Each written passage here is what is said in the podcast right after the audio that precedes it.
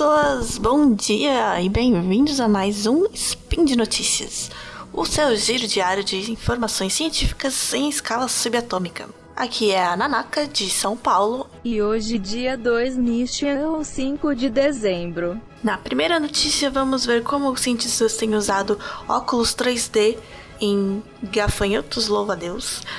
E depois também um experimento com vacas e outro com comunicação mental entre humanos. Speed Notícias.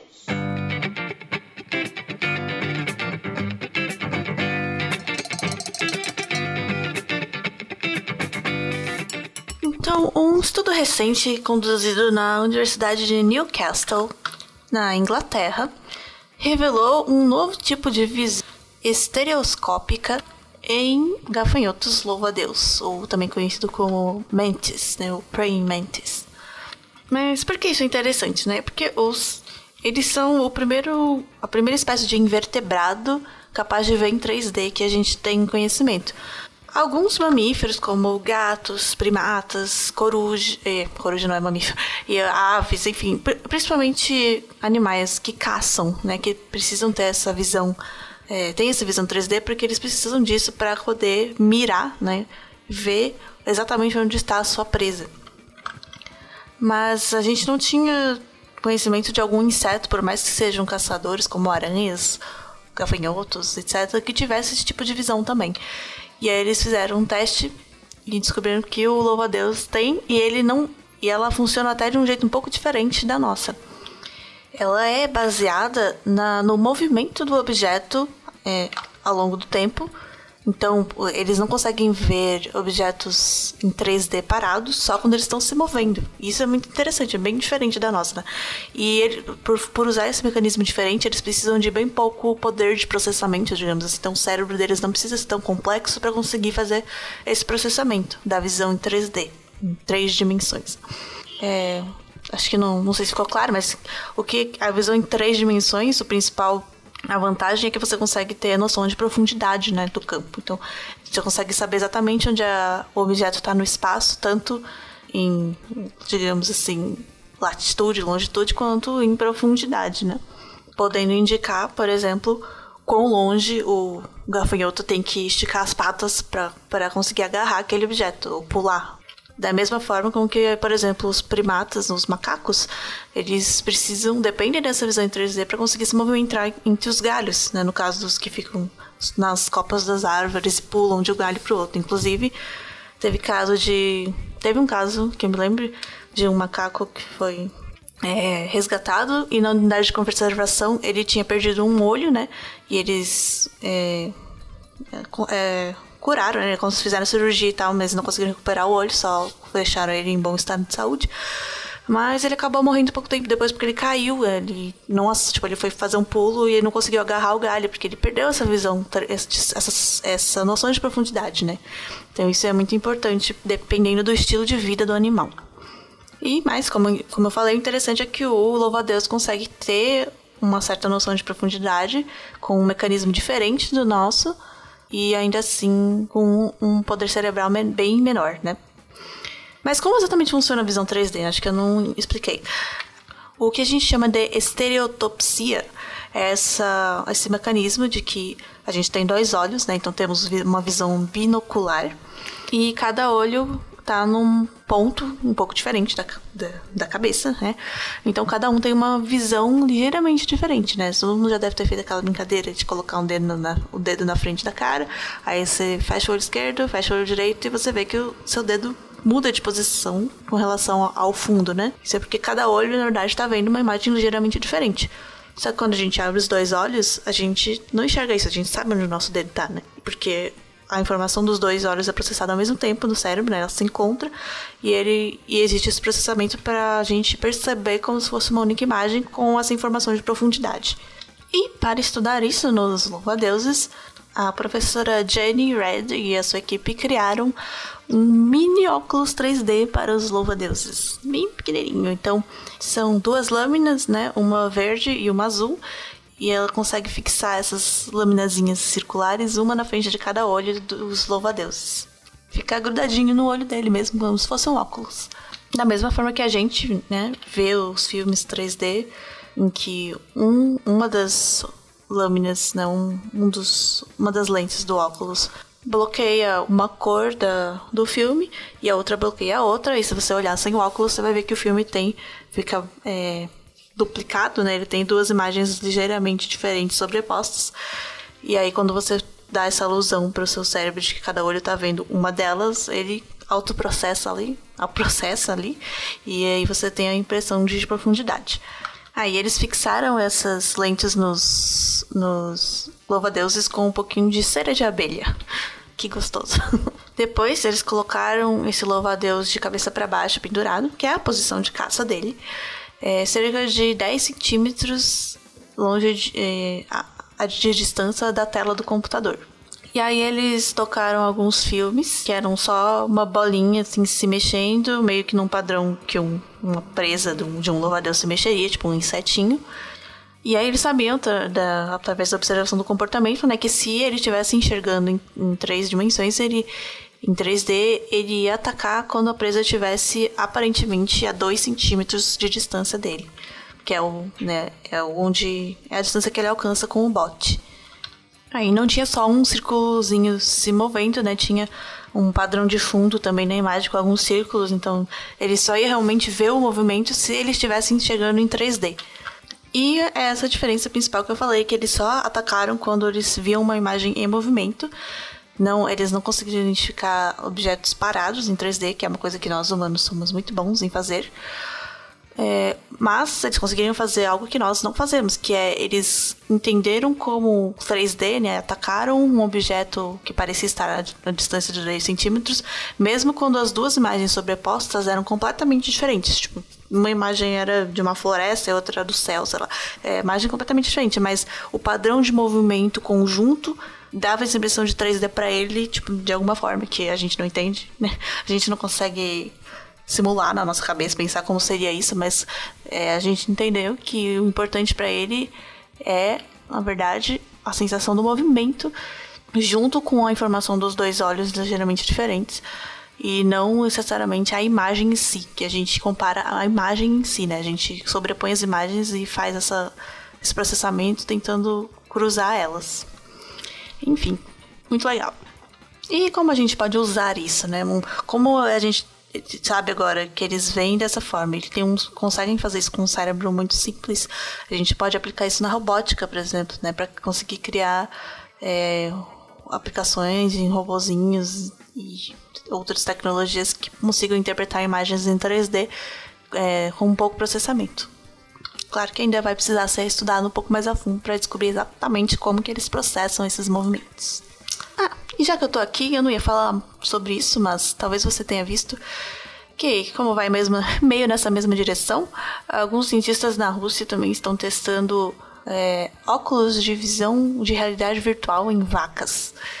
Eles montaram um capacete específico para colocar nas vacas, né, um, um óculos, na verdade, que, que encaixasse na cabeça delas, e colocaram uma aplicação de VR, né, na, tocando ali na telinha do óculos, pra, de, de pastos verdejantes. Na verdade, acho que um pouco avermelhado, porque as vacas enxergam melhor o espectro vermelho. Vacas russas, comunistas. Enfim, não, eu vi essa piada, não foi minha. Mas. É, e aí estão testando para ver se isso acalma elas, deixa elas menos estressadas e, consequentemente, aumenta a produção de leite mas ainda não tiveram resultados. O máximo que eles viram é que elas, as que foram testadas realmente estavam um pouco mais calmas enquanto viam as paisagens em realidade virtual. E agora vamos falar um pouco de comunicação mental, mas não é nada assim esotérico, é de verdade.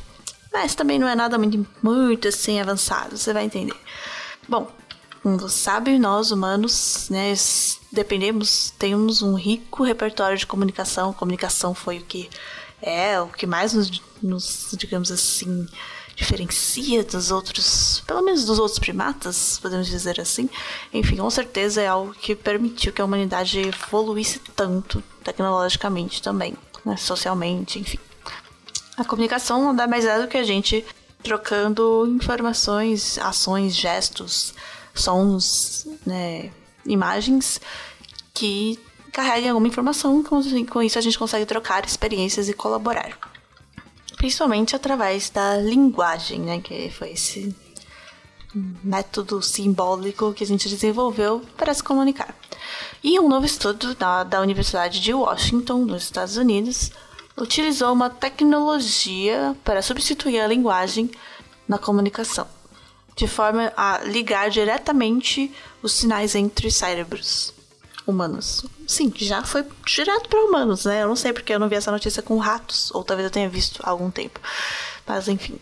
Então, a atividade elétrica de dos cérebros de duas pessoas foi transmitida para o cérebro de uma terceira pessoa na forma de sinais magnéticos e, e elas estavam tentando passar uma instrução para fazer uma tarefa de uma forma específica para essa terceira pessoa.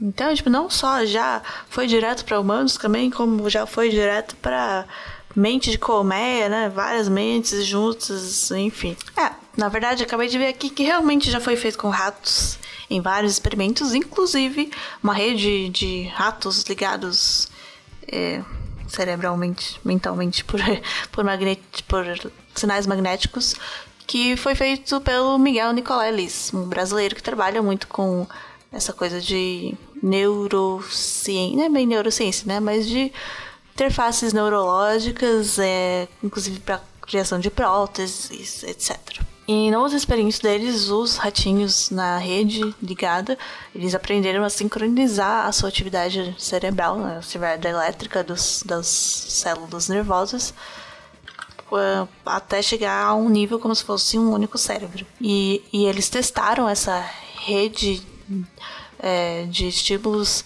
para diferenciar padrões e, e elas, quando eles estavam, os animais estavam ligados é, na rede, eles tinham uma performance bem melhor do que quando estavam sozinhos, né? Do que cada um individualmente.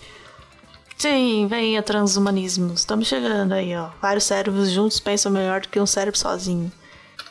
Então, no experimento com humanos, é, dois, duas pessoas que agiam como os enviadores. Remetente, né? Que remetente eu acho uma palavra estranha para falar disso. Eu não sou da área de comunicação, desculpa. Mas enfim, duas pessoas iam enviar a informação e uma terceira pessoa ia ser o receptor. E essas duas pessoas, elas. É, é, o objetivo era, era conseguir encaixar um bloco em um espaço, em um videogame, né? E aí essas duas pessoas conseguiam ver a, o espaço onde ele tinha que ser encaixado e a terceira pessoa tinha que saber se ela devia rotacionar ou não o bloco para conseguir encaixar nesse espaço. E a terceira pessoa, não, a receptora não sabia como estava o bloco. Ela, não sabe, ela tinha que depender exclusivamente da informação recebida dos outros dois que estavam vendo o bloco e o espaço. E os dois enviadores tinham um eletroencefalógrafo na cabeça, eh, gravando a atividade cerebral deles. E aí, para indicar que, ele, que o bloco devia ser rotacionado, eles tinham que focar a atenção em uma luzinha que estava piscando bem rápido. E para dizer que, que o bloco não precisava ser rodado, eles focavam em uma outra luzinha que estava piscando mais devagarzinho, né? E essa diferença na frequência das luzes piscando causava respostas cerebrais né, nas duas pessoas que era capturada pelo eletroencefalógrafo e enviada para o receptor através de uma interface de computador. Então não era um sinal direto. O sinal magnético, não, o pulso magnético era é, entregue ao receptor através de um estímulo magnético transcranial, o TMS, né, que é um aparelho que consegue focar e enviar esse, esse sinal magnético no cérebro. E esse pulso magnético causava no receptor um, um, uma luz, não, uma luz não, como se fosse um flash de luz na sua, no seu campo de visão. É, da mesma forma, sabe quando você olha para o sol e depois você. Para o sol talvez não, mas qualquer, qualquer fonte de luz. E aí depois você fecha os olhos e você continua vendo aquele ponto de luz como uma manchinha, né? Na sua visão. E aí, mesmo depois que você abre os olhos, você continua vendo ela em outros lugares. Isso a gente chama de fosfeno, né? que continua, normalmente é por causa da estimulação da retina, que continua ativa, e aí você tem essa ilusão. Mas nesse caso foi apenas com um pulso magnético no cérebro que ele criou essa, essa sensação desse ponto de luz na, visão, no campo de visão, e ele conseguia inclusive ver se ele estava piscando rápido ou devagar, essa, esse fosfeno. E aí com isso ele sabia se devia rotar ou não o bloco no videogame. E aí, depois disso, os três participantes recebiam é, o resultado, né? Se eles fizeram, se ele acertou ou não o que era pra fazer. E eles podiam tentar de novo para melhorar a performance. Sem se comunicar é, verbalmente, enfim. Só com os resultados e fazer o, o joguinho novamente. E aí, pra conseguir mais resultados, eles fizeram outro experimento com adicionando ruído na comunicação. Então, um, um dos enviadores ele ia enviar um sinal errado de vez em quando. E aí, com isso, após algumas uh, tentativas, o receptor ele aprendia a identificar o sinal mais confiável, né? O sinal do, da pessoa que estava enviando que era mais confiável que a outra, mesmo sem saber qual é qual. Tipo, ele aprendia que aquele tipo de sinal era mais confiável que o outro. E essa foi a primeira vez que a comunicação entre cérebros foi feita de uma forma totalmente não invasiva em cérebros humanos. Né? Existem, na verdade, alguns outros experimentos com controle de através de é, cérebros, né, chips e ligações magnéticas no cérebro, por exemplo, de baratas, de ratos, em que conseguiram realmente quase controlar como se fosse um robozinho, né? Fazendo estímulos cerebrais, mas eram mais questão de controlar motoramente, né, do que algum sinal com uma informação. Já tinha sido feito também com primatas, em que primatas ligados por uma interface, também por implante cerebral, eles tinham que fazer uma tarefa simultaneamente, e se eles não conseguissem sincronizar as ações, é, não eram recompensados, então eles tinham que realmente sincronizar e eles não estavam se vendo, né? Então tinha que ser só pela, pela ligação mental, digamos assim. Então isso também foi feito. Mas essa é a primeira vez que é feita com humanos, numa situação claramente de passar informação, né, de algum modo, e não invasivo, sem a necessidade de implantes. E nesse estudo, né, embora eles possam aumentar a precisão, digamos assim, da informação, ligando mais cérebros ainda na rede, né, com muitos humanos se comunicando ao mesmo tempo, o tipo de informação passada ainda tem que ser muito simples, né? Nesse caso, é uma informação binária de sim ou não. Hum, eles não sabem ainda se seria possível passar alguma informação um pouco mais complexa. Mas as interfaces né, de, de comunicação cerebral com implantes, isso já é outra outra vertente da pesquisa e tá, assim, digamos, a todo vapor por alguns entusiastas, como, por exemplo, Elon Musk, que, que tem lá sua, seu objetivo de fazer uma interface cérebro-máquina, e a própria defesa, o exército, militares, governos têm bastante interesse nessa tecnologia. E eles têm desenvolvido, têm muita verba, têm aplicado muita verba no desenvolvimento dessas tecnologias de implantes cerebrais para comunicação. Mas, é, não necessariamente, mas não especificamente nesse caso a comunicação entre cérebros, né? Seria uma comunicação é, de alguém, de alguma coisa para, diretamente para o cérebro, mas de fora ela poderia vir, claro que inicialmente um cérebro teve que pensar no que comunicar, mas não é tão cérebro a cérebro como foi nesse experimento. Mas é isso aí, as tecnologias, as tecnologias vão evoluindo e se multiplicando e se juntando, e aí a gente pode daqui a pouco estar tá se preocupando com a privacidade dos nossos pensamentos, sim? Quer dizer, talvez não seja necessário, porque a gente não consegue manter a boca fechada e joga tudo na internet mesmo. Enfim, devaguei, devaguei. Esse foi o Spin de Notícias. Espero que vocês tenham gostado dessas notícias, apesar delas sempre serem um pouquinho alarmantes. Mas espero que também empolgantes. E se você tem alguma crítica, sugestão ou uma mensagem de amor, deixa aí nos comentários. Lembrando também que este episódio só é possível de acontecer graças ao apoio dos nossos patronos e patronas, tanto no PicPay quanto no Padrim. Então, se você quer continuar a ver os nossos spin diário e mais outros também, todos os podcasts do Portal Deviante, não deixe de nos apoiar lá. E até a próxima!